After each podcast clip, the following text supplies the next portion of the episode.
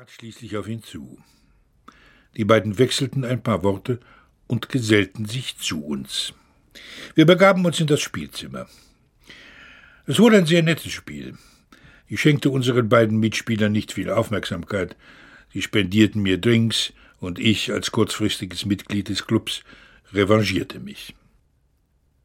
Als die Zeit so weit vorgeschritten war, dass wir nur mehr einen letzten Rubber zu spielen hatten, gingen wir vom Whisky zu Gin Pahets über. Der Rubber war zu Ende. Featherstone rief nach dem Buch und die Gewinne und Verluste jedes Einzelnen wurden eingetragen. Einer der Männer stand auf. Ich muss jetzt gehen, sagte er. Fahren Sie zurück zur Plantage? fragte Featherstone. Ja, nickte er. Er wandte sich an mich. Werden Sie morgen wieder hier sein? Ich hoffe doch. Er verließ das Zimmer. Ich werde mal meine Frau holen. Zu Hause wartet das Abendessen, sagte der andere. Und wir gehen auch, wenn es Ihnen recht ist, meinte Featherstone zu mir gewandt. Bitte, ich richte mich ganz nach Ihnen, antwortete ich. Wir stiegen in den Wagen und fuhren zu ihm nach Hause. Es war ein Abend gewesen wie jeder andere, angenehm, aber nicht im geringsten aufregend. Ich weiß nicht, wie viele genau solche Abende ich schon verlebt hatte.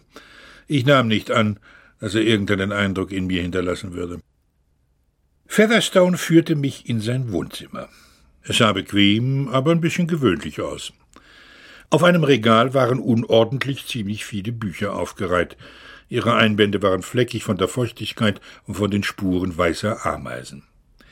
Featherstone zeigte mir mein Zimmer und verließ mich mit den Worten Sind Sie in zehn Minuten für einen Gin Pahet zu haben? Ja, gewiss, antwortete ich. Ich badete, zog mich um und ging hinunter. Featherstone mixte bereits unsere Drinks, als er mich die hölzerne Treppe hinunterklappern hörte. Wir aßen zu Abend. Nach dem Dinner unterhielten wir uns noch eine Weile.